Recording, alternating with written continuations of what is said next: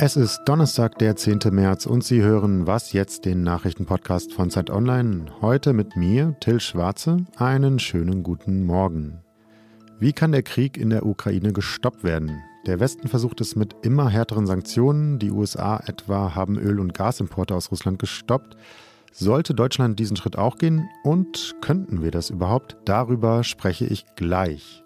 Außerdem geht es heute um die Frage, was der Stromausfall in Tschernobyl bedeutet.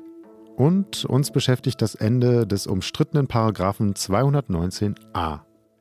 Davor erst einmal die Nachrichten. Der Angriff Russlands auf die Ukraine und dessen Folgen beschäftigt heute auch die Staats- und Regierungschefs der 27 EU-Länder. Sie treffen sich im französischen Versailles zu einem informellen Gipfel und wollen dabei vor allem darüber beraten, wie Europa unabhängiger werden kann. Zum einen, was den Import von Gas, Öl und Kohle aus Russland betrifft, zum anderen die eigenen europäischen Verteidigungsmöglichkeiten. Die EU-Länder wollen zudem über weitere Sanktionen gegen Russland sprechen. Man sei bereit, schnell zu handeln, wenn weitere Sanktionen nötig seien, heißt es in einem Entwurf für die Abschlusserklärung des Gipfels. Dagegen wird der Wunsch der Ukraine nach einem schnellen Beitritt zur EU wohl nicht erfüllt werden. Medienberichten zufolge wird lediglich eine stärkere Anbindung an den europäischen Binnenmarkt diskutiert, eine sogenannte Assoziierung Plus.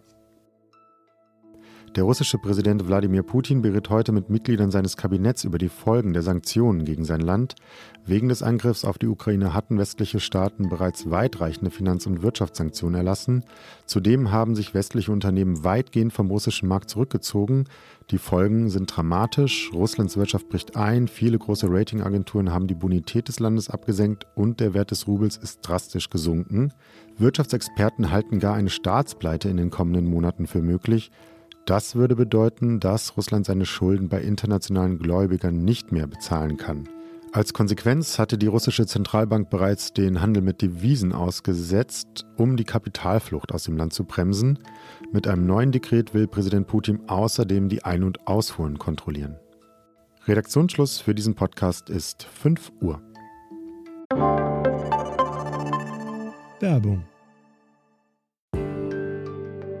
Diese Woche in der Zeit?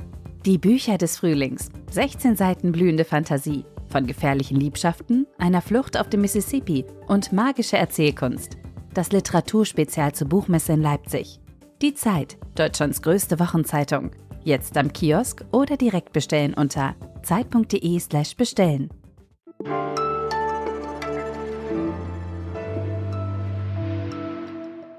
Während Russland seine Angriffe auf ukrainische Städte fortsetzt, suchen westliche Regierungen weiter nach Möglichkeiten, der Ukraine zu helfen und zugleich den Druck auf die Regierung in Moskau zu erhöhen, in der Hoffnung, die Kämpfe irgendwie stoppen zu können. Wie Sie gestern im Podcast bei meinem Kollegen Fabian Scheler hören konnten, haben die USA deshalb nun auch alle Öl- und Gasimporte aus Russland gestoppt. Ein Schritt, den viele auch von Deutschland fordern, das allerdings sehr viel abhängiger von den Energieimporten ist. Deshalb lehnt die Bundesregierung einen Stopp dieser Importe bislang auch ab und warnt vor den Folgen, wie etwa Bundeswirtschaftsminister Robert Habeck im Brennpunkt bei der ARD. Dann reden wir nicht über autofreie Sonntage oder so etwas, sondern dann reden wir über schwere Schädigungen des wirtschaftlichen Kreislaufs, über Arbeitslosigkeit, über große gesellschaftliche Schäden. Was also kann und sollte Deutschland tun und welche Maßnahmen sind sinnvoll? Darüber schreibt mein Kollege Marc Schieritz in der neuen Ausgabe der Zeit, die heute erscheint. Ihn begrüße ich nun am Telefon. Hallo Marc. Hi, hallo. Weitere Waffenlieferungen, Flugverbotszone, Stopp von Öl- und Gaslieferungen. Kannst du uns einmal sagen, welche dieser Forderungen wirklich realistisch sind und welche davon im Konflikt mit Russland etwas bringen würden? Im direkten Konflikt, im Krieg, äh, bringen natürlich zunächst mal Waffenlieferungen am meisten. Also wenn die Ukraine über mehr Waffen verfügte, dann können sie sich besser verteidigen. Allerdings ist natürlich bei diesen Waffen, Waffenlieferungen natürlich immer äh, das Problem oder die Problematik, ähm, dass nicht ähm, die NATO sich in diesen Konflikt hineinziehen lassen will oder kann. Das ist auch die, das die Schwierigkeit einer Flugverbotszone, die müsste ja durchgesetzt werden. Das heißt, ähm, mit NATO-Waffen müssten äh, Flugzeuge aus Russland abgeschossen werden, dann wäre die NATO Kriegspartei. deswegen will man das nicht und deswegen hat man eben auch das Sanktionsinstrument weiter im Blick. Das ist auch das, was in Deutschland am stärksten diskutiert wird, nämlich ein Ende der Öl- und Gaslieferungen aus Russland. Die Bundesregierung warnt allerdings, wie eben Robert Habeck, vor den Folgen. Andere Wirtschaftsexperten halten die Kosten eines Stopps zwar für hoch, aber handhabbar. Wären sie das denn? Naja, das ist ein bisschen die Frage, wie man handhabbar ähm, definiert. Also es gibt eine der Studien, die du angesprochen hast, die kommen auf einen äh, im schlimmsten Fall einen Wirtschaftseinbruch von drei Prozent. In der Corona-Krise hatten wir 4,5 Prozent Minus. So, das wäre dann ungefähr vergleichbar. Kann man sagen, das ist ja nicht so, war schon schlimm, aber es ist nicht so schlimm, dass es hier Massenelend gegeben hätte. Die große Problematik ist, dass niemand richtig abschätzen kann, wie äh, genau die Effekte ausfallen. Also was passiert zum Beispiel, wenn irgendein Unternehmen, sagen wir mal BASF, dicht machen muss, weil es kein Gas mehr bekommt? Ähm, fehlen dann, äh, dann fehlen ja Stoffe, die vielleicht weiterverarbeitet werden für andere äh, ähm, Industriewaren und frisst sich dann sozusagen durch diese Lieferkette, ähm, frisst sich dann der Schaden fort und wird immer größer. Das kann man mit ökonomischen Modellen nicht richtig gut abschätzen. Und die, äh, die Regierung glaubt aber, dass diese Kosten so hoch werden und das Risiko so hoch ähm, ist, dass, ähm, dass sie das nicht eingehen will. Die ist da also skeptischer als die Ökonomen, die sich zu Wort gemeldet haben. Ähm, und da kommt noch hinzu, dass die Regierung auch nicht glaubt, dass ein Gasembargo wirklich die Kriegsmaschinerie stoppen würde von Putin. Habeck wies auch darauf hin, dass wir Sanktionen lange durchhalten müssten, damit sie wirken. Was würde es für Deutschland bei einem Stopp bedeuten? Droht uns dann ein jahrelanger wirtschaftlicher Ausnahmezustand? Ja, auf jeden Fall. Also wenn wir das, wenn wir sagen, wir stoppen das jetzt und kommen ohne russisches Gas aus, das ja ungefähr die Hälfte ausmacht des Gasverbrauchs in Deutschland, dann heißt das, dann müsste der Staat, in dem Fall die Bundesnetzagentur, entscheiden, wer kriegt Gas und wer nicht. Dann würde man zunächst mal die Haushalte bedienen, die haben ja ein Recht darauf, Verträge unterzeichnet. Und dann würde man wahrscheinlich im Ernstfall wirklich hergehen müssen und sagen, dieses Unternehmen kriegt noch was, dieses nichts mehr. Das wäre dann schon so eine Art Kriegswirtschaft. Zumindest bis wir ähm, uns unabhängig gemacht haben vom russischen Gas, das kann man ja auch alles, nur das dauert eben seine Zeit. Bei so dramatischen Folgen hätten die Maßnahmen denn überhaupt den gewünschten Effekt? Würde Russland also einlenken? Also die Hoffnung der, derjenigen, die das befürworten, die ist sozusagen, ähm, Putin verkauft kein Gas mehr, hat keine Devisen mehr, ähm, da muss er seine Panzer stoppen. Und äh, die Skeptiker, zu denen eben auch die Regierung gehör, gehört, argumentieren, naja, der braucht ja keine Devisen, um seine Panzer zu betreiben. Also Stahl hat er selber, Russland hat jede Menge Stahl. Russland hat Arbeitskraft, ähm, Russland hat auch ähm, also Öl und Benzin, weil das, sie das ja selber fördern. Insofern kann der auch ähm, ohne, ohne Devisen aus dem Ausland den Krieg weiterführen.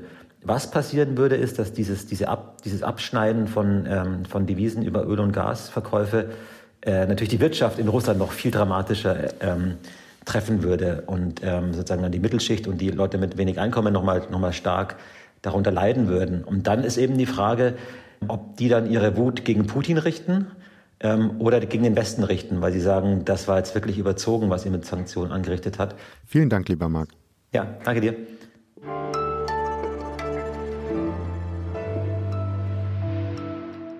Und sonst so? In friedlicheren Zeiten wäre das hier sicher Titelthema dieser Sendung geworden. Der Paragraph 219a aus dem Strafgesetzbuch, der Werbung für Schwangerschaftsabbrüche verbietet, ist bald Geschichte.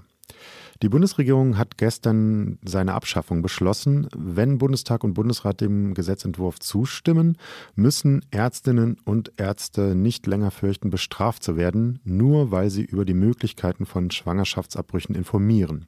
Denn nicht einmal das war bislang durch das Werbeverbot von 219a möglich, einem Paragraphen, der in Teilen übrigens noch aus der NS-Zeit stammt. Bei der Streichung geht es also darum, Ärzten überhaupt zu erlauben, irgendwo anzugeben, dass sie Schwangerschaftsabbrüche vornehmen und nicht um Reklame im eigentlichen Sinne, wie es auch Bundesjustizminister Marco Buschmann im ZDF Morgenmagazin formulierte. Und es muss sich niemand Sorgen deswegen machen, denn es wird keine Werbung oder so für Schwangerschaftsabbrüche geben wie für Schokoriegel oder Reisen. Das ist ja zum Teil immer wieder behauptet worden. Das ist rechtlich ausgeschlossen.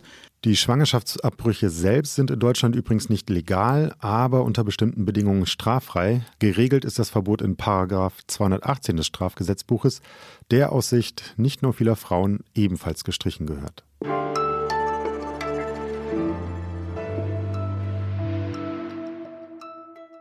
Die Sicherheit von Atomkraftwerken ist auch unter weniger dramatischen Umständen eine wichtige Angelegenheit, weil die Folgen eines Zwischenfalls so gravierend sein können. Umso bedrohlicher wirkt es, wenn, wie jetzt durch den russischen Angriff auf die Ukraine, die Atomreaktoren zum Schauplatz eines Krieges werden und auch selbst unter Beschuss geraten können. So hatten die russischen Truppen gleich zu Beginn ihres Angriffs vor zwei Wochen das ehemalige Atomkraftwerk in Tschernobyl erobert.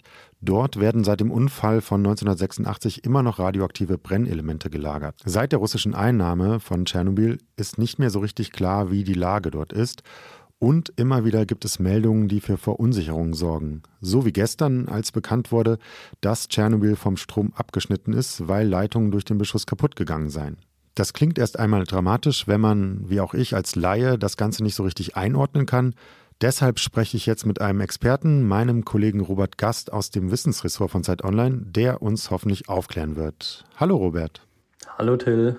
Welche Sorgen müssen wir uns wegen Tschernobyl machen? Ich muss sagen, ich mache mir keine so großen Sorgen und das sehen in der Tat auch die meisten Experten so, äh, die sich jetzt dazu geäußert haben oder mit denen ich reden konnte, weil diese Brennstäbe, um die es da geht, die sind ja schon seit 25 Jahren nicht mehr in Betrieb. Und äh, die Brennstäbe, es stimmt, dass die in den ersten Monaten und Jahren sehr viel Wärme abgeben. Also dass, wenn man die dann ungekühlt lässt und kein Strom an der Anlage ist, das ist sehr gefährlich. Aber nach 25 Jahren äh, hatten die genug Zeit, sich abzukühlen, hätte man die im Prinzip auch außerhalb von Wasser lagern könnte. Und tatsächlich äh, wäre das jetzt schon der überfällige Schritt da ähm, in diesen Becken. Das hat man jetzt aus praktischen Gründen und aus Kostengründen bisher nicht gemacht. Das stand jetzt aber an. Normalerweise ziehen diese Brennstäbe dann schon nach ein paar Jahren in so Trockenlager um. Daran sieht man schon, dass man im Prinzip kein Wasser mehr bräuchte, um sie zu kühlen.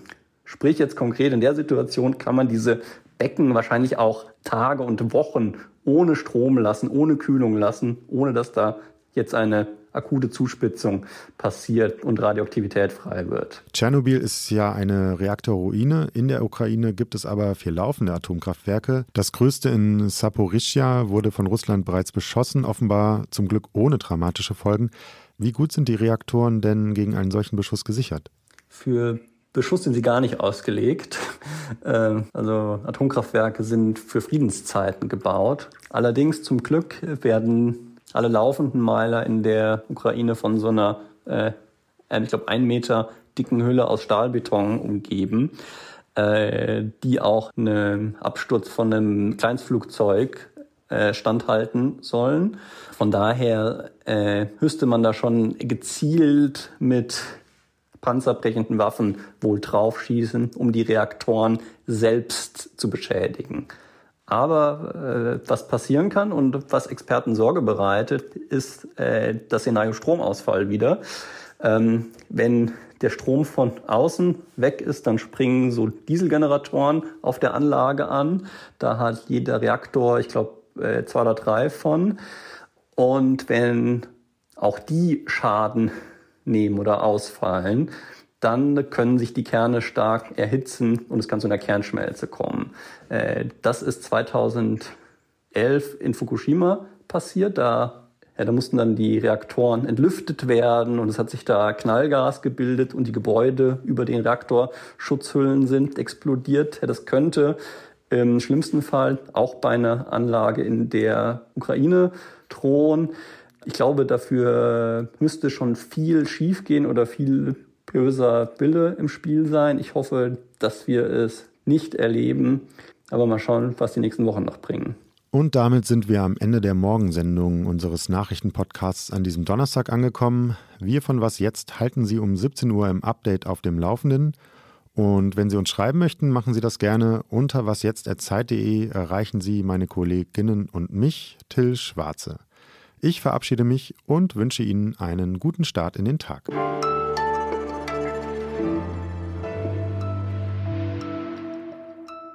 Marc, hörst du mich? Marc? Hm, jetzt? Marc? Hallo? Marc, hörst du mich jetzt? Marc?